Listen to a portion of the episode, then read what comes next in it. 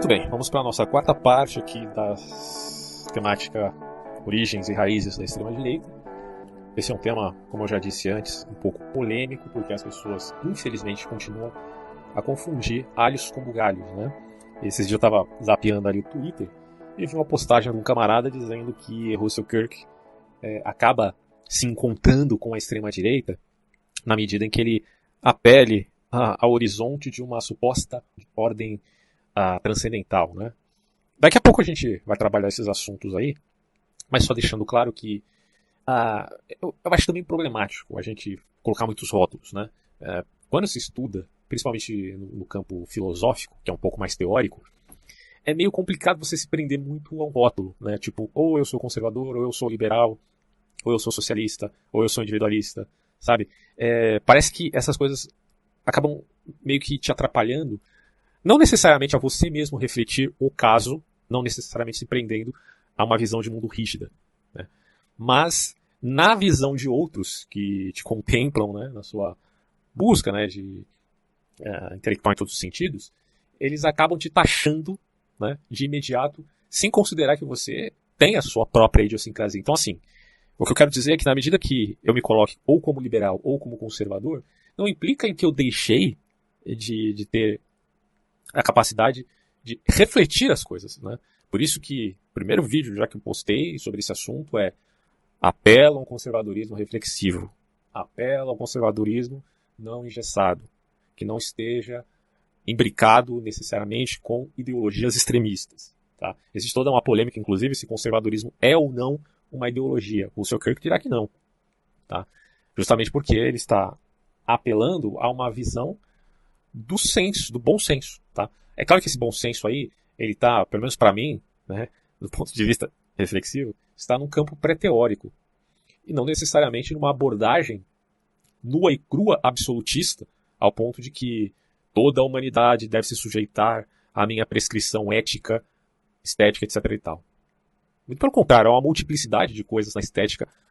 É, claro que no, no, na questão do valor, ele se vincula a um monte de coisas, aos usos e costumes, né, relativos à cultura, à tradição, que não necessariamente são bons no sentido de inerrância, de inefabilidade.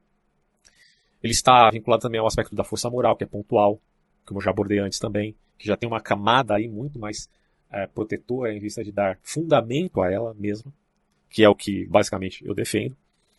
Então, é, há necessidade aqui da gente não confundir o conservadorismo, que está mancomunado com ideologias extremistas, e que pode ser um monte de coisa, porque cai também na, no aspecto revolucionário, que é aquela confusão entre reação e revolução, que parece contraditório, mas que no fim se combinam, porventura, no arqueofuturismo, ou não também, vai depender de como você toma os termos. É, é importante dizer que em toda a linguagem política há determinada ambiguidade de acordo com a disposição mental que você tem.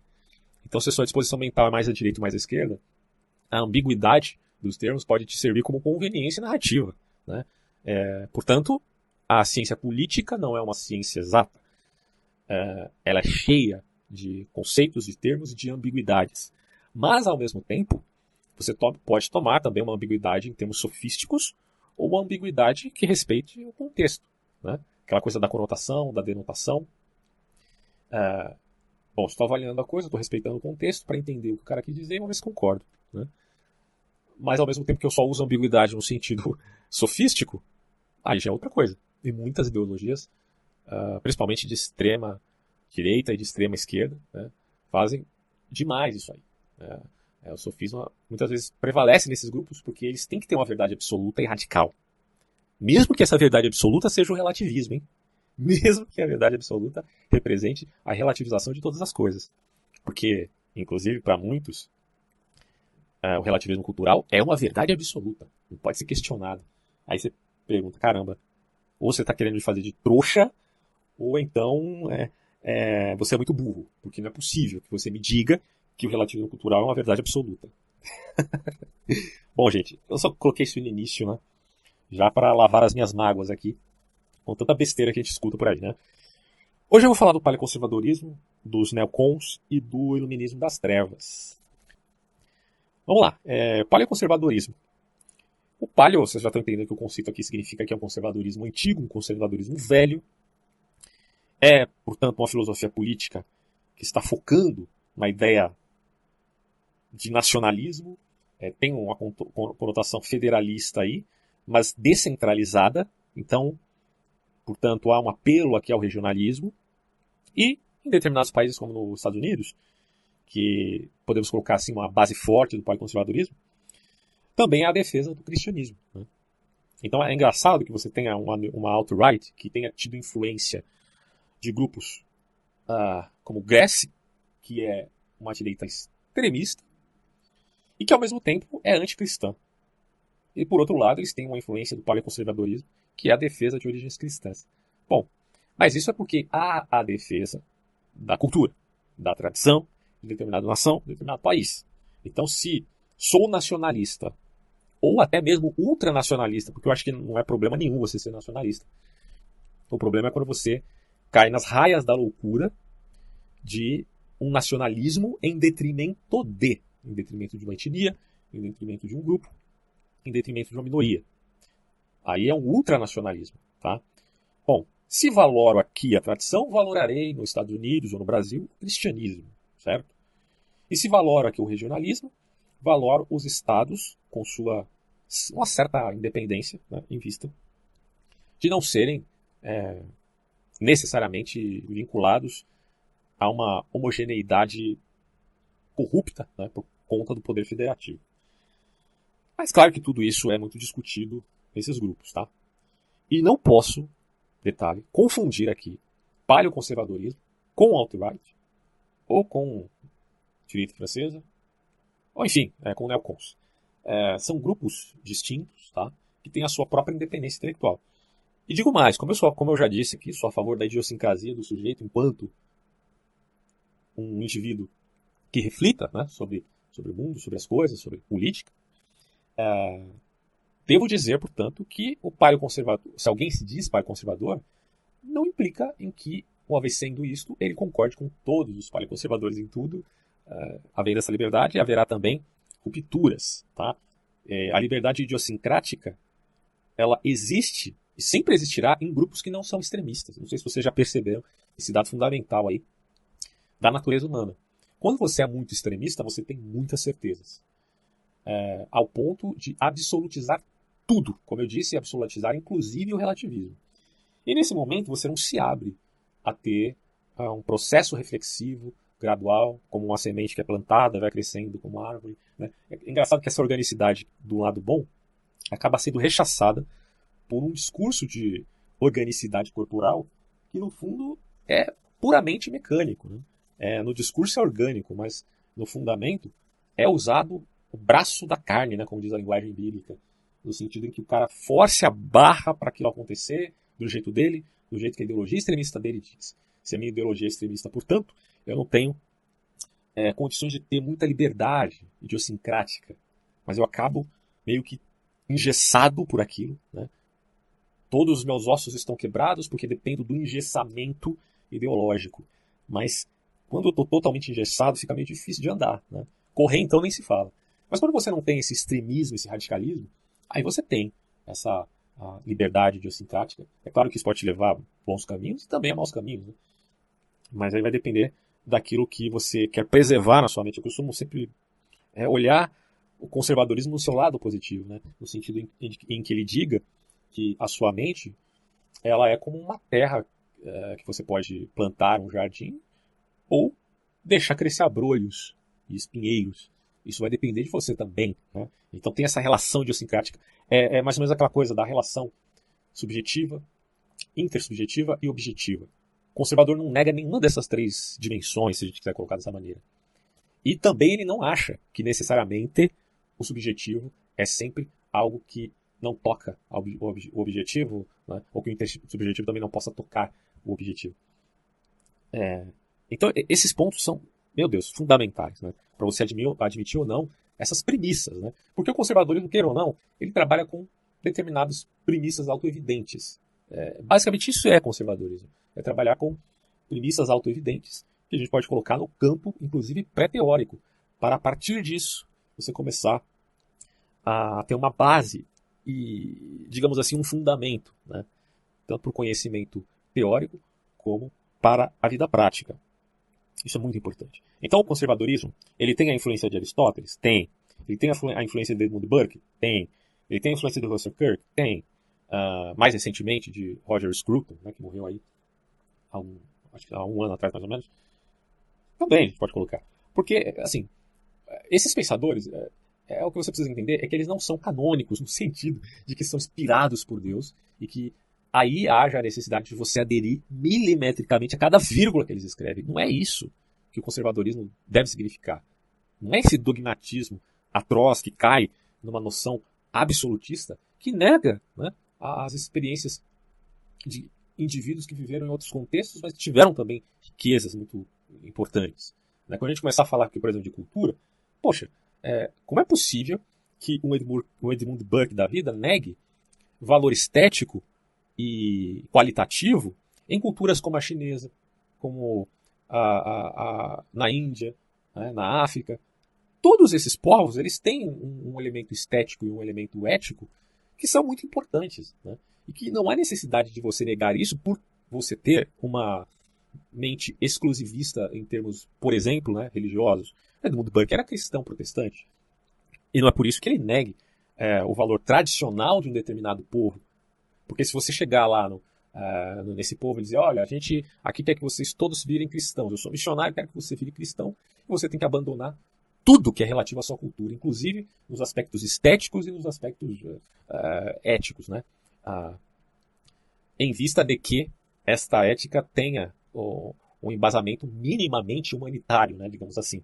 Porque é óbvio que um missionário que se pese vendo uma tradição que implique, por exemplo, como acontece em algumas tribos indígenas da Amazônia, onde a criança nasce com uma determinada doença, às vezes hermafroditismo, é, ou sei lá, com alguma debilidade física ou deformidade, e o, o cara vai lá e enterra, né, o pai enterra a criança viva.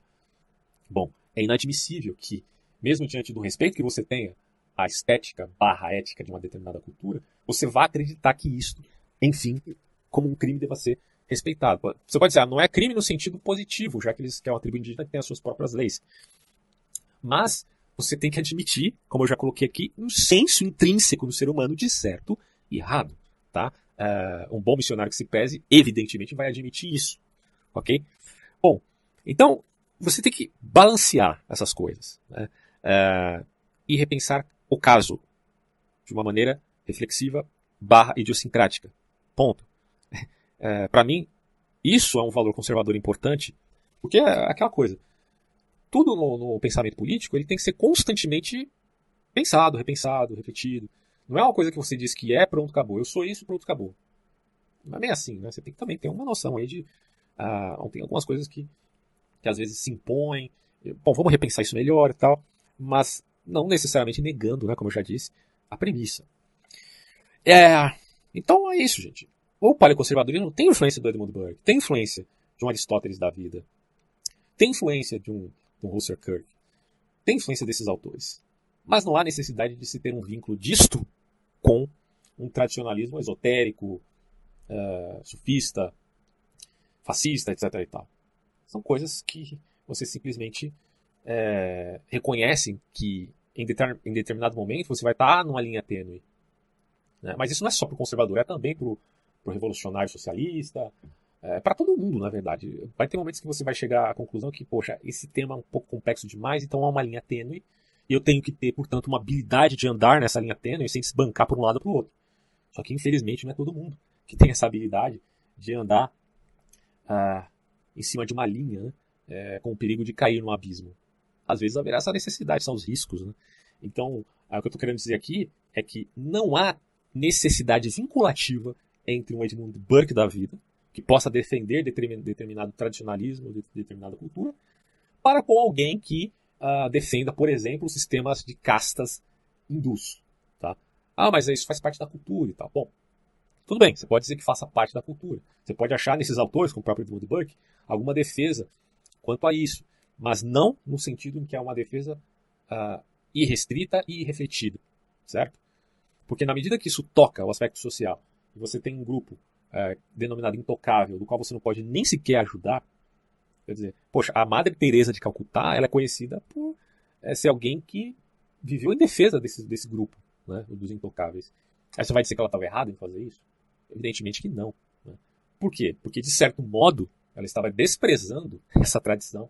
E aí você tem uma revolucionária chamada Madre Teresa de Calcutá. Olha que coisa, né? Então a gente tem que pesar isso na balança de uma, de uma forma muito cuidadosa, porque, como eu falei, o, a religião muçulmana ela tem um aspecto muito pesado em termos culturais. Quando você vira muçulmano, você mergulha na cultura também desses países islâmicos. Assim se dá, de certo modo, no judaísmo. Só que o judaísmo, por sua vez, diferentemente de algumas alas islâmicas, ele não é proselitista. O judaísmo ele existe representado é, pelo seu povo. Né? Então você tem judaísmo aqui no Brasil, algumas sinagogas. Eu já visitei algumas sinagogas, inclusive a sinagoga ali do Albert Einstein. É, ali no Bom Retiro também tem algumas sinagogas, tanto de judeus ortodoxos como de judeus messiânicos. Já visitei ambas. Ah, acho muito interessante né? é, conhecer essas tradições. Sou, inclusive, um admirador da cultura judaica, mas não sou judeu no sentido religioso, né? Aí eu prefiro mais o cristianismo mesmo.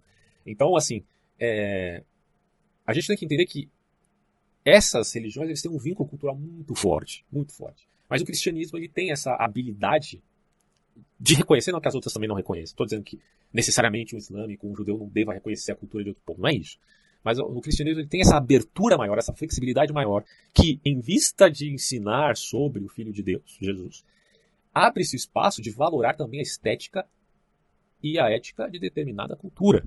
De modo que se estou na China e ouço falar de um sujeito chamado Confúcio, é impossível que eu não o admire em sua uh, ética tão profunda, né? Uh, que infelizmente foi, inclusive, condenada em tempos de revolução cultural chinesa como Mao Tse Tung. Então você vê é, que a gente tem que repensar essas coisas com cuidado, porque às vezes estamos em linha tênue e não dá para ficar confundindo uh, extremista com uh, aqueles caras que estão repensando a coisa do ponto de vista também de valorar a tradição e os monumentos de determinada nação. Certo? Isso não tira o elemento exclusivista que Edmund Burke, por exemplo, tinha quando é, falava do seu cristianismo. Tá bom? Bom, enfim, são essas coisas aqui que eu queria colocar de início para a gente entender que o paleoconservadorismo foi muito forte ali nos Estados Unidos. Então, o ensino aqui é mais ou menos o seguinte, que são inclusive algumas das características dos fundamentos do conservadorismo por Russell Kirk. Quer dizer, primeiro, uma ordem social com base no individualismo, que é basicamente o reconhecimento do homem como agente de ações, e que este individualismo, portanto, implica que, não em egoísmo, porque eu não estou reconhecendo apenas a mim como indivíduo, estou reconhecendo o outro como indivíduo. É totalmente distinto. Né? E, portanto, se eu reconheço o outro como indivíduo, eu estou saindo de uma zona solipsista, que eu colocaria o solipsismo aí como uma corrupção da subjetividade humana, porque é o âmbito só do subjetivo e é o ignorar do aspecto intersubjetivo, da coletividade e da objetividade da vida. Então é a corrupção. Né? É, inclusive, é um detalhe fundamental a gente colocar aqui, que é uma corrupção tanto da subjetividade enquanto isolada, assim como a corrupção da intersubjetividade enquanto isolada e do objetivismo também enquanto isolado. É, mas quando os três estão num, numa esfera harmônica, digamos assim, é, aí as coisas começam a andar de uma maneira mais adequada. Né? Então, assim, ordem social, base do reconhecimento do indivíduo. Em segundo lugar, a defesa das instituições como heranças que nos foram dadas. Porque quando você fala em conservador, os caras pensam assim, pô, conservador é aquele cara que fica falando de moralismo, né? Ah, que, é, que, são os caras contra os gays, contra ah, as prostitutas e tal. Cara, na verdade, o conservadorismo ele é muito mais conhecido pela defesa das suas instituições. Né? Ah, e daqui a pouco a gente vai falar um pouquinho sobre isso. Eu vou falar já agora. Ó, porque o terceiro aspecto aqui do conservadorismo é a defesa de uma ordem moral transcendente que, evidentemente, se opõe ao relativismo em todos os seus sentidos, né? cultural, ah, individual, etc. Não, que o, não é que o conservador ignore que há relações intrincadas, mas o que o conservador está dizendo é o seguinte: olha, não adianta você querer fazer um recorte da realidade e achar que, ah, é, que esse recorte que você fez da realidade é a realidade toda. Porque isto é, enfim, aquilo que a gente chama de reducionismo epistemológico, que é uma baboseira sem limites. Ou melhor, é uma pretensão arrogante humana. Se faz um recorte da realidade, você está falando toda a realidade é isso aqui, ó, tá vendo? Não é possível que você ache isso, né? É, é, é, aquele cara que admite a causa material, mas não admite a causa formal. não admite a, a eficiência e o aspecto teleológico, dadas suas devidas proporções. Então o conservador vai dizer: não, filho, de forma alguma. Você tem que admitir é, que há uma ordem moral transcendente, no sentido de que você tem que reconhecer que há um conhecimento maior do que o recorte que você está fazendo. Então daí vem, nasce aquele conceito da prudência né, do conservador. Porra, eu não sei tudo. Eu não conheço tudo. Eu não nasci sabendo. Ponto. Sendo assim, eu não posso achar que o recorte que eu estou falando da realidade é toda a realidade. Então eu tenho que admitir que há uma transcendência aí, certo? E que, em última instância, isso se dá no respeito à ordem, porque eu estou vendo que se eu estou aqui neste mundo é porque há uma ordem. Né? É, seja ela do, do, do, próprio universo em si, porque todo mundo sabe que existe uma ordem fina no universo. Quem não sabe disso ainda né, é, não, não, se situou melhor né, no campo é, propriamente da ciência da física. Existe um ajuste fino no universo, né? senão ninguém estaria aqui no planeta Terra. E existe um ajuste fino também né? no sistema solar, inclusive na distância da Terra para com o Sol. Né? Bom, é, mas aqui o campo não é você restringir essa ordem apenas a um, um elemento puramente físico-naturalista. Mas é dizer, olha, existe uma ordem, essa ordem, no sentido amplo, que é a visão humana, ela também é muito ampla. Tá? É, e isso desemboca na defesa das instituições. As instituições elas existem não porque são uma arbitrariedade humana, mas porque são consequências das relações humanas. Pelo fato de nós termos relações uns com os outros, há necessidade de ter instituições para regulamentação de tudo isso. E isso implica ordem. Então, quando se fala de ordem transcendente, está dizendo, em última instância, que o transcendente aqui é a ordem mesma. Né? É, o universo subsiste porque há ordem. Ponto. Né? Não importa de onde você está derivando essa ordem, ela existe. E a gente se baseia nela uh, em vista de manter a sociedade também viva. Né?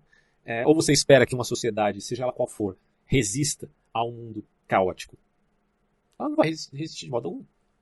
Então, se há é, caos nas instituições do ponto de vista social-político, se há caos nas relações entre os grupos, ah, seja no, no, âmbito privado, seja no âmbito público, como é que você espera que, que essa sociedade subsista? Né? Então, ah, temos que admitir o fundamento. O fundamento é pois existe ordem. Então o cara vem me falar no Twitter, né? Ah, Russell Kank está agora, é... na verdade, tem um vínculo com a extrema-direita. Como se dizer ordem moral transcendente implicasse em desrespeito às individualidades, né? ou à idiosincrasia do sujeito. Não, uma coisa não tem nada a ver com a outra. Porque quando eu falo de individualismo, repito, estou falando não só de mim, estou falando do, do outro indivíduo, que tem uma idiosincrasia particular, uma experiência de vida particular, uma perspectiva toda particular, que não necessariamente é uma mentira. Eu não posso dizer que aquele sujeito que está lá é meu vizinho, não conheço direito, mas que ele todo é um pedaço de mentira. Porque é basicamente isso que, que, o, que o absolutismo faz. Repito, mesmo aquele que diz que tudo é relativo. Ele está dizendo que o outro é um pedaço de mentira. Eu não posso acreditar num troço desse, pelo amor de Deus. Por isso que eu não acho, por exemplo, que o Olavo de Carvalho é um pedaço de mentira, como muita gente coloca. E nem acho que ele é também o, o supra-sumo da verdade. Né? Eu simplesmente estou dizendo, olha, concordo com algumas coisas, discordo de outras, reconheço exageros aqui, Acho que ele está errado em apoiar o governo Bolsonaro. Né? Acho que ele se posicionou errado no que se refere, por exemplo, à pandemia. Mas são questões que você está analisando caso a caso. Você não está dizendo que o sujeito é um pedaço de mentira e nem de que ele é o supra-sumo da verdade. Assim como ele ou qualquer outro. Né? Mesmo que ele seja de esquerda, uh, enfim. Agora, existem excessos. Né? Como falo, quando a gente fala de excessos, é já daquilo que está descrito na história. Por exemplo, você vai falar do Hitler. Né? Bom, o Hitler realmente representa é, um pedaço de sofisma, né? porque a história dele já está dada, descrita. É, tudo bem, eu não posso dizer que ele estava errado em tudo. Né? Se ele dissesse, por exemplo, que o mais um é dois, eu, eu, eu por acaso iria dizer que é mentira. Não. Mas é, na, no aspecto essencial, aí ele errou profundamente. Né? Porque isso desemboca simplesmente no reconhecimento que eu tenho para com as vítimas do nazismo. Para mim, o que importa em primeira instância quando se fala de nazismo é quem são as vítimas. Por que, que elas foram vitimadas? Ah, foi por isso, isso, isso. Então eu condeno o nazismo. Simples assim. Ah, mas você é um bosta, porque quem é você para condenar o nazismo? Quem sou eu? Eu sou um ser humano que, enfim, tem um senso do certo e errado, tá? Assim como todo mundo tem, porque todo mundo faz esse apelo de força moral. Inclusive, olha só, os relativistas. Que coisa, né? Que coisa incrível isso. Bom, então, outro aspecto aqui do conservadorismo, o paleoconservadorismo, são as relações coletivas, pautadas na arte da prudência, a arte da prudência é um elemento fundamental para o conservador, porque para este tal, mudanças são bem-vindas, sim. Quem diz que conservador é contra a mudança não entendeu o que é conservadorismo. Ele é a favor da mudança, desde que não sejam abruptas e arbitrárias. Tá? Então, até aqui, para o conservadorismo tem muitos elementos que a gente pode corroborar. É... E aí, tem um outro elemento que também é fundamental, é que este conservadorismo aprecia o Estado de Direito na garantia, veja só, de liberdade individual. Então, o conservadorismo ou paraconservadorismo, como queira, ele não está pegando, aí depende também de indivíduo para indivíduo, vai ter alguns caras que vão ser mais radicais, né? Mas em suma, né, o caldo mais importante que você pode achar aqui do aspecto pré-teórico do conservadorismo não é, não é a pregação de um Estado policial teocrático. Muito pelo contrário, é o Estado, olha só, é o Estado de Direito que envia das instituições deseja ou procura dar garantia à liberdade individual. Então não é um Estado policial que vai perseguir gays, negros. Não é isso. Nunca foi e nunca será. E quem diz o contrário não entendeu é, esse elemento pré-teórico do conservadorismo. Por isso que há esse, esse vínculo. Eu vou tentar explicar isso no, ao final, né? Liberalismo, conservadorismo. Eu sei que tem muito conservador que é antiliberal. É, não, não necessariamente um extremista da novela do ar, né, como eu coloquei antes, que eles são antiliberais de fato. Mas existem outros mais uh, a menos, que também são antiliberais em todos os sentidos. Mas é que eu vou, eu vou tentar abordar melhor o meu ponto de vista nesse sentido, tá? Até porque o Edmund Burke era um pensador de um partido liberal. Né? Isso é muito curioso. Mas enfim, uma das características é a direita de, é, o, é, o, Estado de Direito na garantia da liberdade individual. Ponto. Olha só. O, o conservador está querendo defender os direitos de todas as pessoas, inclusive das minorias. Inclusive das minorias. Certo? Ah, Bom, alguns críticos reconhecendo a sensatez da postura do conservadorismo, que os caras falam, pô, eu sou crítico do conservador, mas o que os caras estão falando aqui faz muito sentido, pelo amor de Deus. Né?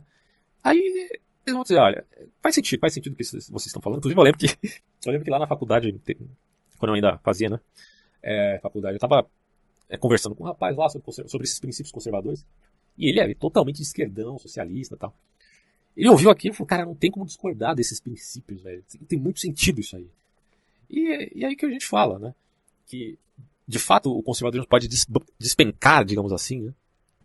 numa ideologia ruim, num extremismo. Mas você não pode dizer que seus princípios não façam sentido, muito pelo contrário. Eles o fazem, inclusive, até para o cara que se diz socialista. Né? Alguém poderia discordar, evidentemente. Bom, é, então tá aí. Né? Agora, os críticos vão dizer a esses conservadores palio, né, que seriam aí os velhos conservadores. Ele vai dizer o seguinte, olha, Beleza, tem muita coisa boa, né? Vocês não são reféns do zeitgeist, né? do espírito do tempo. Vocês estão pensando na democracia dos mortos. É, muito interessante isso. Só que é um elemento aí que a gente tem que caracterizar como problemático. Né? Isso é os críticos falando. Por exemplo, vocês erram quando vocês se deixam eclipsar pelos conservadores econômicos e também pelos conservadores no sentido moralista. Né? E aí quando se fala do, é, do liberal é, projetado no pensamento conservador é aquela coisa, do, seja do liberalismo clássico, seja da, da escola austríaca, de uma revolução marginalista, né? é, que acabou incentivando também um, um, outro grupo, que a gente pode colocar aqui como paleolibertarianismo, né? que se opõe, inclusive, ao paleoconservadorismo, é, ou sejam aqueles conservadores mais puritanos. Nos Estados Unidos isso é muito forte, né? o puritanismo já é uma, um elemento que está enraizado ali na fundação do próprio país é, que se vincula à ideia calvinista e que se vincula também a um sentido mais moralista, mais vinculado aos costumes, mas que dá ferramental, né, que é paradoxalmente também o puritanismo dá ferramental para a força moral, é, até porque, se a gente for ver, a força moral de Martin Luther King só foi possível porque ele tinha uma fé intrínseca, né? Uh, ou seja, visceral em Deus.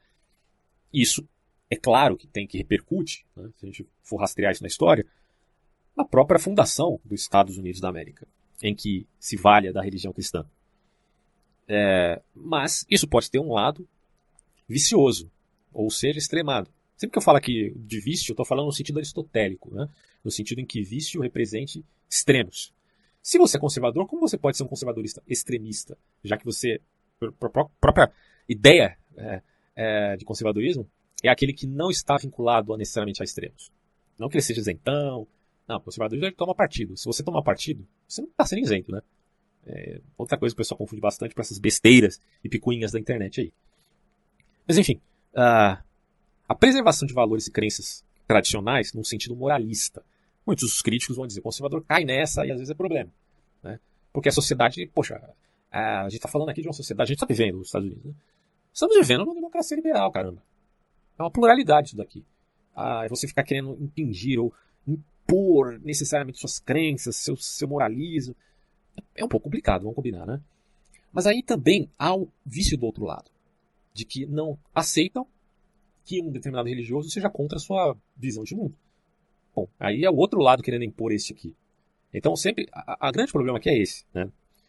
Dos críticos vão dizendo, olha, o conservador está querendo impor a sua visão de mundo ao outro, nas, naquelas nuances, né?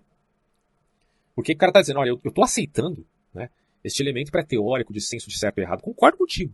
Mas aí na medida que você impõe é, em todas as nuances a sua visão de mundo ao outro, aí é um pouco arbitrário para mim, né, de tirar o crítico. Do mesmo modo, o conservador vai dizer, mas também é arbitrário que você imponha a sua visão de mundo para mim, que, em outros termos, recai né, naquele exagero dialético num relativismo atroz. Então, pesar isso na balança é a gente está caindo naquela de novo naquela famosa linha tênue que eu abordei agora. Como, enfim, andar numa corda bamba? Você acha que andar em corda bamba é fácil? Não. O que eu tenho que fazer? Treinar, refletir. Nesse caso é reflexão, não é, não é treino físico. Ver as nuances, para não cair nesses extremos.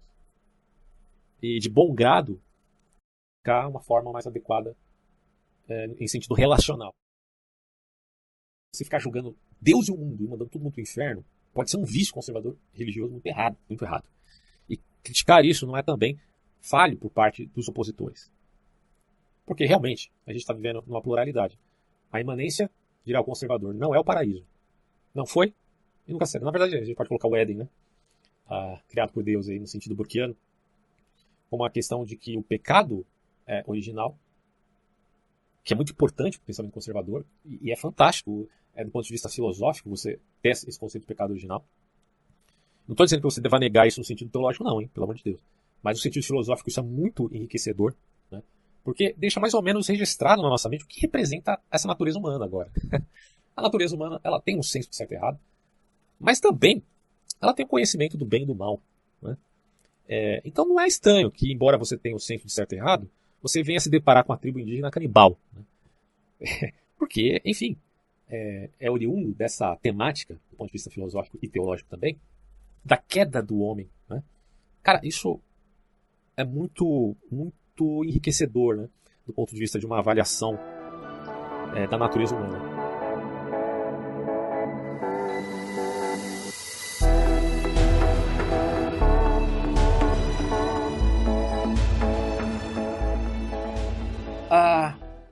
E aí eu coloquei aqui, mas no fundo o que se percebe é que a postura prudente, embora devamos reconhecer alguns hiatos e nuances, depende tanto do aspecto econômico quanto dos elementos valorativos. E o problema é, é quando há radicalismos e arbitrariedades de ambos os lados. Né? É, porque uma coisa é a força moral, outra coisa é o moralismo de usos e costumes desmotivado, é aquela moralismo desmotivado. Porque no fundo, no fundo, gente, todo mundo está apelando à ideia de força moral. Se, for, se falar em política, então acabou. Né? Qualquer discussão que você tenha com qualquer pessoa, todas elas estão apelando a um fundamento, ainda que não percebam. Se o relativista vem brigar com você e diz que tudo é relativo, que você está errado por impor a sua moral, ele está apelando a uma força moral, a um fundamento. É evidente. Qualquer um, mesmo o, o ateu, o budista, o católico, o protestante, qualquer, qualquer um de qualquer linha religiosa, política, partidária, ideológica, apelarão à ideia de força moral. Certo?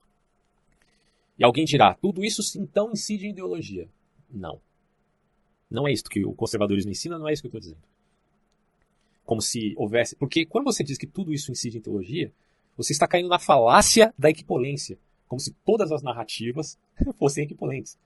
São falácia, tá? Se você não percebeu. Ah, inclusive a falácia do ceticismo pirrônico, né? Eu já abordei o ceticismo pirrônico num vídeo que tenho aí no canal do YouTube. Acho que também já deixei em podcast aí.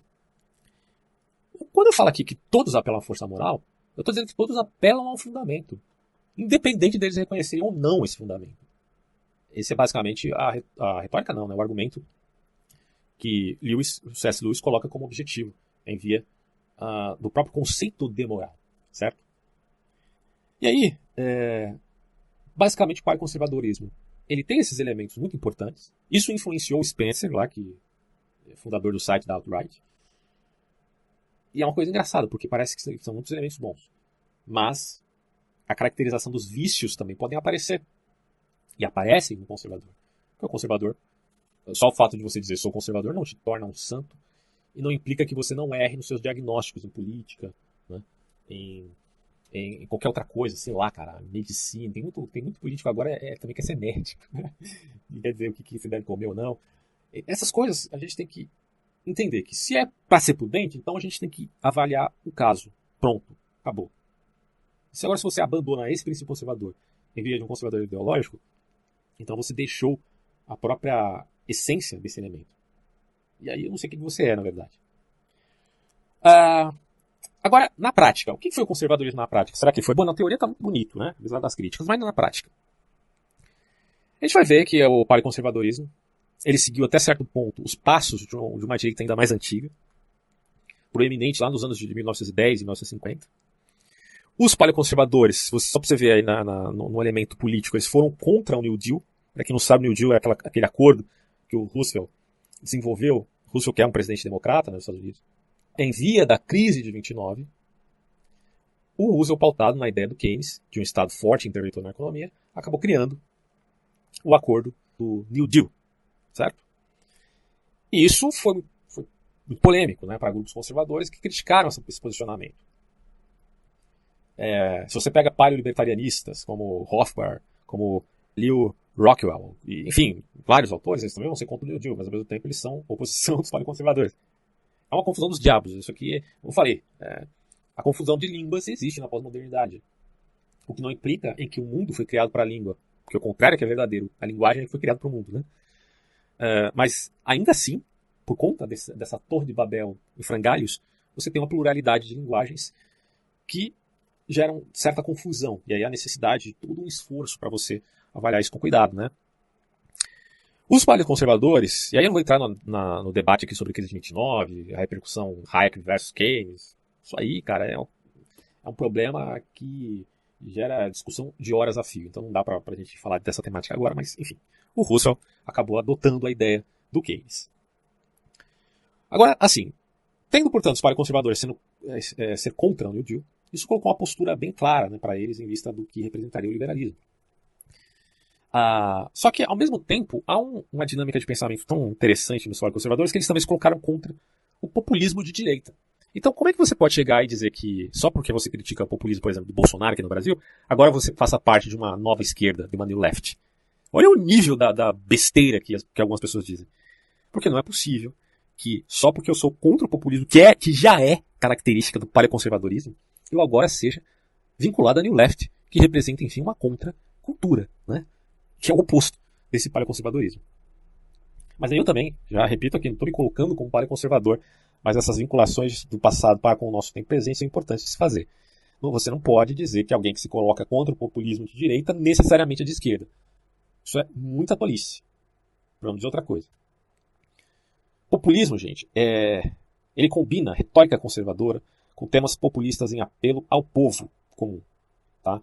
Isso não passa de uma estratégia. E enquanto estratégia, pode ser adotado tanto pela esquerda quanto pela direita. Ou vocês acham que Hugo Chávez e Nicolás Maduro não são populistas? Ora, não só são, quanto eles também apelam ao bolivarianismo. Bolívar representa um elemento defensável no que se refere à tradição da Venezuela. Ou, ou, ou não. Né? Bom, continuando aqui. A gente tem que considerar também a diferença entre neocons e paleoconservadores, né? porque o próprio nome já diz, neocons são os neoconservadores, são os novos conservadores. Os paleoconservadores são os velhos conservadores, então basicamente há uma distinção aqui entre os dois que acabou eclodindo uh, na guerra do Vietnã, porque o neocon era intervencionista, pelo menos nesse caso, e o paleoconservador era isolacionista. Então, quando o neocon dizia, olha, uh, somos a favor da guerra né, do, do Vietnã para evitar que o comunismo se alastre pelo mundo. A gente vai salvar o povo do Vietnã. Mas, enquanto isso, o isolacionismo para o conservador diz o seguinte: olha, não. Porque em política externa, os melhores interesses que nós temos que ter são os interesses da nossa nação e não de nações outras que têm a sua própria responsabilidade. A política externa do paleoconservador é a seguinte: vamos manter distância. Ou seja, uh, vamos evitar conflitos, porque isso gera perigos indesejáveis para a nossa nação. Se você pensar que, por exemplo, o Brasil. O Brasil tem essa característica, ainda que não seja paleoconservador, mas tem essa característica de não se meter, em termos de política externa, com problemas de outros países. Tá? Hoje não ficar tomando muita eh, posição muito rígida. É, embora, é claro que o Brasil tem uma tendência a outra, esse governo é de esquerda. Você tem lá o, o PT querendo é, dialogar com Ahmadinejad, dialogar, que é o Irã, né? era o cara lá do Irã, não é mais. É, ou dialogar, sei lá, mano, com, com, com Hamas. Né? É, isso tinha muito é, claro né, na, na no, no, aspecto dialogal do Partido dos Trabalhadores, quando era na era Lula Dilma. Agora, no, na, no, nos tempos Bolsonaro, a coisa mudou. Né? Agora a gente tem um, uma prioridade, o governo em si deu a prioridade de ser mais vinculado aos Estados Unidos. Tá? Mas infelizmente, infelizmente não deixou de ter aquele extremismo que já existia antes, de modo avesso. Mas agora é um extremismo de direita que aparece de maneira palpável, evidente, em grupos radicais norte-americanos. Quando você vê alt-right com a bandeira nazista, não é possível que você não ache que isso é esquisito, no mínimo. Não é possível. Né? Pô, peraí. Se tem um cara que se diz que é da alt-right, um australiano lá, que foi numa mesquita e matou um monte de gente que estava rezando. Ah, mas estava rezando lá. Tá, e daí? Estavam praticando um ato piedoso. Né? E você vai lá e, e, tem um cara que vai lá que se diz, né, da, da, da, da supremacia branca, da, alguém diz, ah, mas não é da alt-right, mas tá fazendo o símbolo da alt-right, né, com, com os três dedinhos ali. E o cara literalmente chacina todo mundo, a sangue frio, como se fossem nada, né. É, como é que você pode achar que essa extrema-direita não tenha nenhum problema? Como, cara? Pelo amor de Deus, mano. Quer dizer, onde está o senso de certo e errado em termos de proporções que você acabou uh, de defender como um pai conservador, estou dizendo para os caras da alt-right. E agora vale tudo. Quer dizer, é aquilo que eu tinha dito antes. Quando você perde a força moral em vista de um moralismo ideológico, são coisas diferentes, você esquarteja a justiça em termos de valor. Valor passa a ser uma coisa, justiça passa a ser outra. Justiça passa a ser um mecanismo frio, ideológico, que não reconhece empatia e afetações. E aí, você vai lá, e em nome da moral da supremacia branca, você vai lá e mata um monte de muçulmanos. Quando eu venho aqui no meu canal e digo que o que o ISIS faz é abominável, porque o que o ISIS, que é um grupo radical islâmico sunita, faz, é a mesma coisa que este cara que se dizia de extrema direita fez. As ferramentas foram diferentes, o ISIS usa mais facão. O cara foi lá usar uma metralhadora, mas é política do extermínio, é terrorismo. Enquanto você achar que o terrorismo é alguma coisa que vale a pena ser utilizada por conveniência em estratégia política, você não pode dizer que é um conservador, porque você está negando os princípios desse tipo de, de pauta, né? É, ou de ideal axiomático de relações políticas. Isso tem que ficar muito claro, cara, porque, pelo amor de Deus, eu não estou falando de moralismo, não estou falando de, de questões é, de picuinha, sabe? É, que você tem aí, com, principalmente com, acho que o, o, os puritanos têm muito problema com a sexualidade, é que é uma coisa que sempre está em pauta nessas discussões. Mas o maior problema moral é quando o cara diz que pode matar o outro simplesmente porque ele tem uma ideia suprema que vale mais do que a do outro. Né? Quer dizer, esse é o supra-sumo do solipsismo. E isso é a maior imoralidade que existe. Pelo menos do meu ponto de vista é. Ah, outras características vistas na prática a respeito do paleoconservadorismo são as seguintes. Os paleoconservadores geralmente pressionam por restrições à imigração. Então, estou falando aqui na prática, né? Então tem esse elemento, né? Problemas da imigração. Se, isso, se a coisa da imigração for engessada, aí o paleoconservadorismo vira um vício. É, apelam à descentralização da política federal, federalista, então é aquela coisa de, em vista de manter os direitos dos estados, é necessário que você tenha ali uma descentralização do poder federal. Beleza, Estados Unidos é assim desde sempre, né? Inclusive tem gente que diz que temos que rever a Constituição americana depois de Trump. Olha, olha babaquice, cara. Cara, você tem séculos de uma Constituição que permanece de pé. Você diz que só porque houve uma invasão no Capitólio, né, por incentivo ou não de Trump, toda essa polêmica aí, agora a Constituição americana tem que mudar. Ai, meu Deus. É, é, é, triste, né, esses extremos, cara. Da esquerda e da direita. Dois extremos. Que se atraem e ambos vão para o inferno. Aí eu, sendo extremista agora. Uh, alguém dirá, ah, mas extremismo, radicalismo são todos termos ambíguos. Às vezes você vai ter que ser radical. Beleza. Mas eu repito, eu estou falando de um vício, em termos aristotélicos. Ah, então, gente, em, em síntese, né? O neocon tem uma política eh, intervencionista. O paleoconservador isolacionista. Claro que eles não se diferenciam só por isso, mas isso é um aspecto que fica bem caracterizado, né? É, o neocon certamente deve ter aprovado ali a invasão do Iraque, pelo menos em geral, né? Não estou dizendo que todo neocon aprovou, mas em geral, é, a invasão do Iraque estava certo, enfim, é, a invasão no Afeganistão em 2003 também, guerra do Vietnã, porque há uma política que a gente tem que admitir intervencionista. E, portanto, para se resolver problemas como na Venezuela, cabe a intervenção dos Estados Unidos. Mas como se dará essa intervenção? E para o conservador fica o debate. O que é melhor? Ter uma postura mais isolacionista ou mais intervencionista no que se refere à Venezuela? Uma pergunta, por exemplo, para o governo brasileiro. Bom, isso tudo, de novo, não pode ser tomado de uma forma engessada. O contexto da Venezuela é todo é, peculiar, tem, assim, semelhanças gerais com outras ditaduras, mas tudo tem que ser muito bem avaliado. Por isso que eu, eu, eu não estou dando muita opinião sobre se é melhor intervir ou, ficar isolado, ou como, ou se a gente fizer sanções para a Venezuela, o que, que, é melhor. Realmente, cara, é, é, um, é um aspecto que tem que ser muito bem estudado, com muita calma, para a gente chegar a alguma conclusão. Quanto eu não fiz isso, então não posso dizer qual é a melhor ação ali contra o governo Maduro. Mas o que eu posso dizer é que o governo Maduro é um governo ditatorial e, portanto, a meu ver, totalmente homicida. Né? Inclusive fiz uma postagem aí no meu Facebook última contra uma fala do Felipe Neto que eu achei bizarra, né?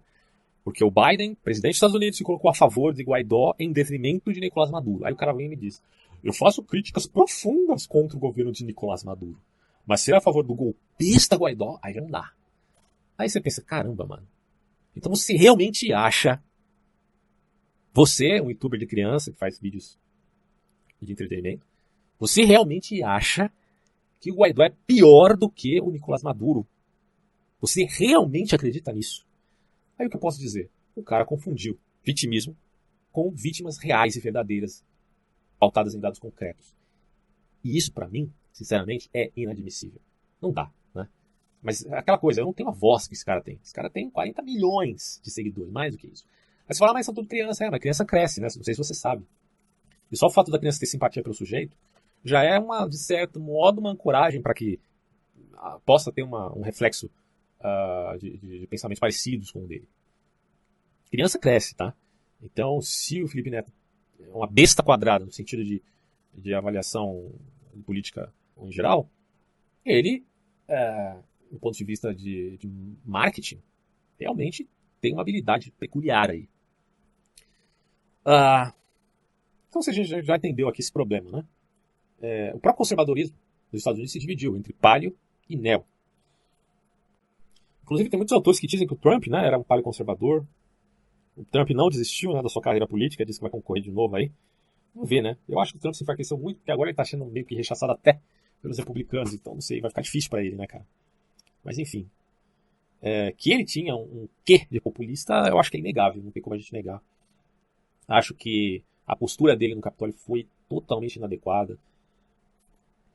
E só uma palhinha aqui sobre os neocons, que eu acho interessante a gente abordar, porque nem tudo é flores nos neoconservadores, e nem tudo é ruim, assim como foi no pai conservadorismo. Só para vocês terem uma ideia, entre os anos de 1950 e o início da década de 60, o recente, ou recém-nascido, né, estava se desenvolvendo, na verdade, neoconservadorismo, endossava movimentos de direitos civis. Tá? Você, caso você não saiba, eles eram a favor da integração racial, portanto, eles estão se colocando contra a Ku Klux Klan, por exemplo. Eles, inclusive, foram a favor do Martin Luther King na sua, na sua busca de direitos civis. É, e nessa época, muitos defenderam, inclusive, como a gente já viu, ações militares ali no Vietnã em prol das vítimas do próprio país em relação ao seu governo comunista. É, cai naquela polêmica que eu acabei de dizer, né? se se devia ter intervido ou não, enfim. Mas muitos neoconservadores estavam pensando, poxa, mas e as pessoas que estão sofrendo nas mãos comunistas? e a pobreza dilacerante. Então é tudo muito complexo. Né? Um outro ponto que eu acho positivo no neoconservadorismo, pelo menos à época, foi que eles se colocaram é, como críticos árduos da New Left americana, a nova esquerda. Porque eles viam ali uma clara tendência à contracultura. Aí você vai me dizer que isso era mentira? Que a New Left realmente não tinha essa característica de contracultura? Ora, isso está na raiz das, das, próprias teses da teoria crítica. Tá? É, não estou dizendo que a escola de Frankfurt representa a nova esquerda, né? mas que a nova esquerda bebeu da escola de Frankfurt. Uh, então, sim, tinha essa tendência contra a cultura no leste, é, além do fato de que esta mesma nova esquerda estava completamente alienada dos anseios da população em geral. Do mesmo modo que acontece no Brasil aqui com o PSOL, PCdoB, que defendem um monte de pauta né, vinculada aí às prescrições ideológicas, muitas dessas pautas estão completamente alheias à população em geral. Eu não estou dizendo que você deva, que o governo, o Estado deva se esquecer de minorias. O que eu estou dizendo é que há um problema aí entre o que é uma questão de vitimização que recai num cunho demagógico e o que é um elemento pautado em dados concretos, onde existem vítimas de fato. E há, portanto, a necessidade de, de uma reforma em, determinada, em determinado aspecto legal. Você vê que essas coisas são diferentes? Né? Então, se você tem na New Left apenas um apelo demagógico e um vitimismo atroz, você não está fazendo crescer, ou, enfim, né, valorando o elemento da democracia, ainda que se diga deliberativa. A deliberação é válido. Porque eu não posso votar no cara e achar que tá bom, acabou a democracia, eu votei nele, ele faz o que ele quiser. Não. É, tem, que, tem que haver ação deliberada do povo para pressionar os seus. Eu votei pro cara a fazer isso. Né? Quer dizer, é, se ele está fazendo o contrário, uh, se ele está é, fazendo vínculos com corrupção, centrão, né, de passagem, eu tenho todo o direito de criticar, porque quando eu votei nesse sujeito A, B ou C, não vendi a alma para ele. Não estava assinando um contrato de subserviência ao senhor da minha vida. Não. Ele que é o servo, não é eu que sou o servo. O servo é ele. Tá? Então eu é que tenho que cobrar ele como o povo sendo senhor né, desses governadores aí. Então vocês conseguem fazer essa diferença? Uma coisa é os direitos civis. Poxa, será que o Martin Luther King está errado de lutar por direitos civis dos negros norte-americanos? quando eles são vítimas é, claras e evidentes de racismo, são perseguidos, apanham nas ruas, não podem nem se sentar do lado de uma pessoa branca. Será que o Martin Luther King está errado? Você acha mesmo que ele estava sendo vitimista, que os negros nessa época estavam sendo vitimistas? É evidente que não, não. Da mesma forma, forma, não posso dizer que George Floyd, que foi morto por um policial, asfixiado pelo joelho do policial, ele estava se vitimizando, oh, ele morreu se vitimizando. Claro que não, ele foi vítima de fato. Mas pode dizer, não, mas o cara estava roubando, você quer o quê? Não, peraí. A gente tem que considerar a condição do sujeito. É, tem todo um contexto aí. E tem uma proporção também, né? De punição e castigo. Se isso existe no direito positivo, como que você não tem essa noção no sentido de um direito natural, cara? E ainda você se diz conservador? Pelo amor de Deus. É claro que a punição de ser asfixiado pelo joelho de um policial está muito acima do crime que ele cometeu. E isso é errado, ele é uma vítima de verdade.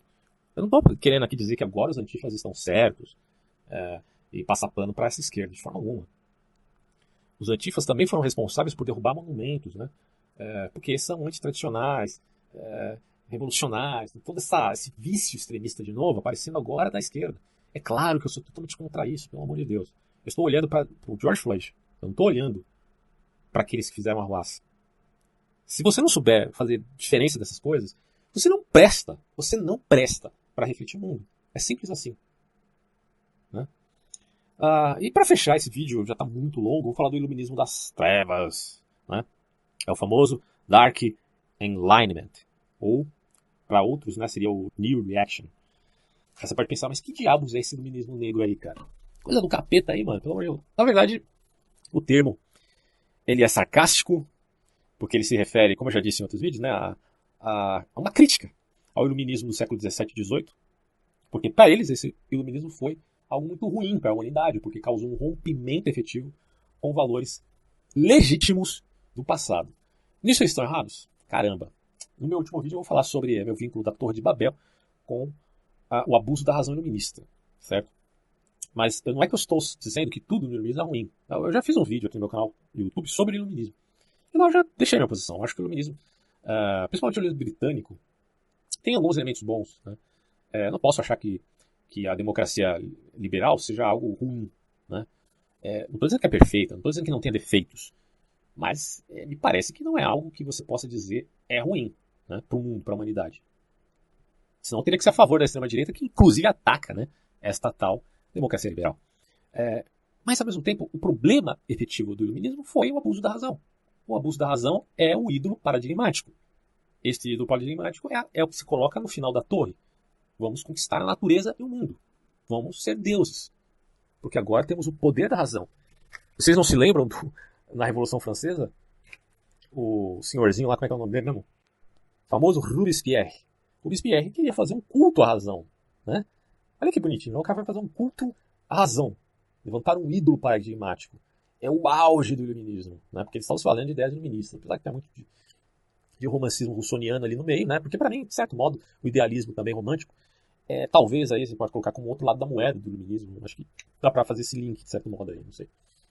Mas quando se fala de iluminismo, eu falando de, uma, de um acabouço teórico fenomenal, um movimento histórico de ideias. Né? Ah, isso pode ah, também abarcar um outro monstro chamado romantismo. De qualquer maneira, representando esse ídolo paradigmático, mais precisamente no iluminismo europeu, é, acabou representando um ídolo que caiu por terra, gerando a pluralidade de línguas.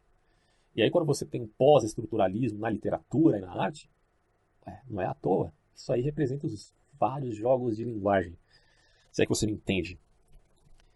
Mas o iluminismo das trevas, precisamente, é um movimento neo-reacionário, dizem os críticos.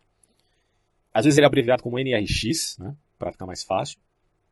E aí os caras colocam uh, esse, essa filosofia, digamos assim, como uma é um movimento antidemocrático, anti-igualitário e reacionário. Então, meio que está na pegada da, de uma novela do Guarda Vida, uh, de um movimento revolucionário alemão, ou de uma alt-right, apesar que a alt-right é que foi influenciada por esse movimento, não contrário. É claro que isso não implica em que esses termos pejorativos não sejam adotados pelos seguidores desse movimento de, um outro, de uma outra perspectiva. Né? Por que, que eu digo isso? Porque assim como nazismo, stalinismo, comunismo, socialismo, cada grupo que utiliza determinado termo político ou conceito político terá, terá uma lógica interna, certo? E por conveniência vai se valer da ambiguidade desses mesmos termos. Porque, como eu já disse antes, ciência política não é ciência exata. Né? Ambiguidades irão existir. Haverá, por momentos, zonas cinzentas, outras vezes vai ficar mais fácil distinguir o preto do branco. Não estou dizendo que tudo é cinza, como muita, muito burro. Né? Tem muita gente idiota que acha que política tudo é cinza. Não, é, isso aí já é relativismo. Em ética, em política, em estética, você não pode achar que tudo é cinza. Larga de idiota. Né? Mas que às vezes haverá uma zona cinzenta, que é aquela coisa de estou na corda banga, bamba, agora preciso de habilidade para andar nela, senão vou cair no abismo. É, mas às vezes é fácil distinguir preto no branco. Então o problema da ambiguidade que eu vejo aqui, narrativa desses grupos, é que muitas vezes a ambiguidade é uma justificativa para se usar de sofisma. Porque a ambiguidade ela tem que ser reconhecida apenas no sentido de você admitir o contexto de uma lógica interna de uma determinada narrativa, de onde se deriva que determinada palavra pode ter mais um, um efeito conotativo ou denotativo. Mas estou a avaliar isso no contexto. Ah, mas se eu uso ambiguidade apenas do ponto de vista retórico e por conveniência, aí eu estou sendo. posso cair no sofisma, né? Acho que é muito evidente isso. Não estou acusando o elemento das trevas de fazer isso, estou apontando mesmo que tal coisa existe na tendenciosidade humana, no viés de confirmação humana. Bom, os neorreacionários evidentemente rejeitam a noção progressista de que a história mostra uma evolução em direção a maior liberdade. Então, para começo de conversa, o iluminismo das trevas está dizendo: não, eu não acredito na conversa fiada do Conte. É, eu não acredito nesses caras que falam de um progressismo unilinear. Porque isso aí é besteira. É engraçado que até o Norberto Bobbio, que é de centro-esquerda, é, vai dizer que o conceito de progressismo já foi. caiu por terra, de certo modo. Né? Não dá para você acreditar que, que progressismo que existe é unilinear, no sentido kantiano, é, no sentido positivista. Não dá para acreditar nisso. O que dá para você ver é que existe uh, progressão, sofisticação em determinados lugares, né? mas que muitas vezes essa sofisticação se dá pela volta de determinada herança do passado. Né? Então, você percebe que não há essa conversa fiada, historicista, na verdade, de que tivemos um momento em que as pessoas viviam numa alienação supersticiosa, sei lá, nem, nem lembro muito bem. Você tem uns vídeos sobre positivismo que deixam bem claro esse ponto aí. Mas enfim, você tem a era da superstição, a era do, da religião, né? a era da filosofia e, por fim, a era positivista, que é a culminação né, do domínio do homem sobre a natureza e tudo mais. Bom, uh, isso aí o Iluminismo das Trevas, a meu ver, acertadamente não admite. Não admite. Uh, e o que é, isso acaba reverberando num certo radicalismo no sentido, então, podemos ser a favor, quem sabe, da monarquia absolutista, né? Uh, e aí eu posso criticar a monarquia constitucional, parlamentarista. Então, aí fica a pergunta, mas será que só pelo fato de eu criticar essa postura evolucionista social de caras como é, o próprio Conte, Spencer, etc., eu vou ter que admitir agora a monarquia absolutista? Pera lá, né? Uma coisa não necessariamente incide na outra. Bom, mas para alguns teóricos do Iluminismo das, das Trevas, pode sim se fazer uma defesa à monarquia no sentido mais puro do termo. Né? Pode falar de forma pejorativa absolutista, mas aí eles podem rechaçar isso com ambiguidade. Bom, o Iluminismo das Trevas é a favor de um retorno aos construtos sociais tradicionais e formas de governo, incluindo a monarquia absoluta, em outras formas arcaicas de liderança, que você pode ver também, é, curiosamente, né, ou ironicamente, no século XVIII e XIX. Uh, me parece que o movimento da direita, no sentido de visar mudanças a longo prazo, sempre vai ter essa conotação histórica. Né? Eu não estou dizendo que isso é errado, não, tá? Eu estou dizendo que isso parece sim ter um vínculo com a ideia de metapolítica. Acho isso curioso, né? E assim, o Iluminismo das Trevas tem essa questão também. Você tem um autor chamado Kurt Yarden, que de certo modo foi um precursor desse movimento, ele é um blogueiro. Então, todas essas ideias se disseminaram na internet, através do mecanismo das ferramentas da web. Ele foi influenciador da alt-right, como a gente já viu, mas ao mesmo tempo se nega a ter vínculos com esse grupo. E o pensamento dele foi desenvolvido, sofisticado por um outro cara que também é importante para esse movimento, que é o Nick Land. Então, você tem aí o, o Curtis Yarvin, uh, que tem um pseudônimo né, de Moldbug, e você tem o Nick Land, que já é um filósofo britânico, que acabou por desenvolver ainda mais essas ideias aí. Alguns dirão, alguns dirão, aí eu já não me aprofundei no assunto, que o Curtis e seus companheiros de comunidade seriam teóricos políticos que atuam em vista de seguir as pegadas de Thomas Carlyle e de Julius Evola. Se é verdade isso ou não, ou se a gente pode reduzir apenas esses dois autores, o movimento que tem já certa abrangência, não é um grande movimento, porque, convenhamos, começou no ano 2000. É, de certo modo, você tem ali, se não a redução a esses dois autores, a influência deles, necessariamente. A, a filosofia do Iluminismo das Trevas vê uma incompatibilidade entre democracia e liberdade. Tá? Então, falar de democracia liberal, para muitos deles, é besterol, no que se refere a ter liberdade de fato.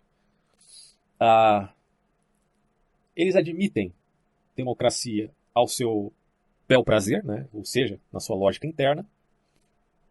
E a crítica que eles fazem à democracia liberal inclui a ideia de que esta concebe que inábeis e alienados possam tomar partido. E isso, ao ver desses autores, é absurdo. Né? Se o cara é inábil, é alienado em determinado tema, por que, que ele tem que se envolver nos negócios da política? Bom, aqui fica claro que eles são favoráveis à arbitrariedade de agentes mais aptos, mais elevados. Isso aqui não é necessariamente aristocracia, porque você pode falar até no sentido de nobreza, mesmo enquanto um nobre seja, por sua vez, também um alienado, que pode acontecer. Né? Mas se ele tem esse, esse elemento institucional de uma monarquia, ainda vale, porque haverá na sombra dele uma elite intelectual, certo? Porque a elite intelectual sempre será fundamental para uma mudança a longo prazo, ela não vai deixar de existir. É mais ou menos dizer, não é apenas uma constituição ou uma lei escrita. Não é só isso que basta para que uma nação seja saudável, que o rei se submeta a uma constituição. Antes é necessário que haja uma tradição rica, profícua em termos intelectuais. Porque aí sim, tendo o aspecto intelectual, o aspecto constitucional e a representatividade simbólica da nobreza, poderemos dizer aí sim haverá uma saúde perene na sociedade. Né? Não é mera aristocracia é, que pode desbancar na corrupção da oligarquia, mas uma monarquia que represente esse status, tá? que é calcado na tradição, calcado numa intelectualidade é, de uma, em uma alta cultura. Tá? Os caras estão errados nisso. Olha, bicho, é um tema extremamente complexo. O problema que eu vejo é que na prática, quando você coloca isso aqui na prática, né, quando esses caras acabam, uh, em, termos de implicação, tá? não é que eles são culpados diretos, mas em termos de implicação, sendo inspiração para grupos como alt-right, que por sua vez manifestam indivíduos enlouquecidos que levantam a bandeira nazista, aí você pensa, poxa, aquela coisa de Jesus dizer que pelos frutos se conhece a árvore é muito importante. É muito importante. Então não estou dizendo que todas as ideias desses caras sejam erradas. Mas tem alguma coisa que não está batendo aqui que a gente tem que considerar. Convenhamos. Mas ainda assim, ainda assim, eles mesmos se valem de valores conservadores. Os críticos vão dizer que é valor reacionário. Ah, valor reacionário. Porque eles se baseiam nos fundamentos da estética e da história da filosofia. Mas peraí. Você acha mesmo que reconhecer, eu estou fazendo já um elogio, olha só. Já passei da crítica para o elogio. Quer dizer que reconhecer a estética e a história da filosofia é para você um valor neo-reacionário, cara? Com todo o respeito do mundo. Você acha mesmo isso? Eu estou falando para os críticos do conservadorismo. Né? Bom, mas o que acontece é que esses críticos estão acusando os iluministas das trevas aqui de neofascistas, de manterem vínculos com grupos radicais, como a alt-right, como a Ku Klux Klan. Né? Sei lá se a KKK existe ainda, mas ah, existe enquanto ideologia, existe enquanto uma nuvem fantasmagórica né, uh, ideológica, ainda existe nesse sentido. Se isto influencia Iluminos das Trevas, então é mal. Mas enquanto valor estético, histórico e filosófico, não acho necessariamente ruim. Resta saber até que ponto essa ideia estética, histórica e filosófica foi corrompida. Aí que está o ponto-chave. Ah, e para fechar mesmo, mesmo, mesmo, um adendo aqui sobre metapolítica. Né? Não sei, não, acho que vou deixar isso aqui para outro vídeo. Vou deixar para outro vídeo. Já está muito grande aqui, vou deixar para outro vídeo para a gente falar mais sobre metapolítica. Então, finalizo por aqui e até próximos áudios.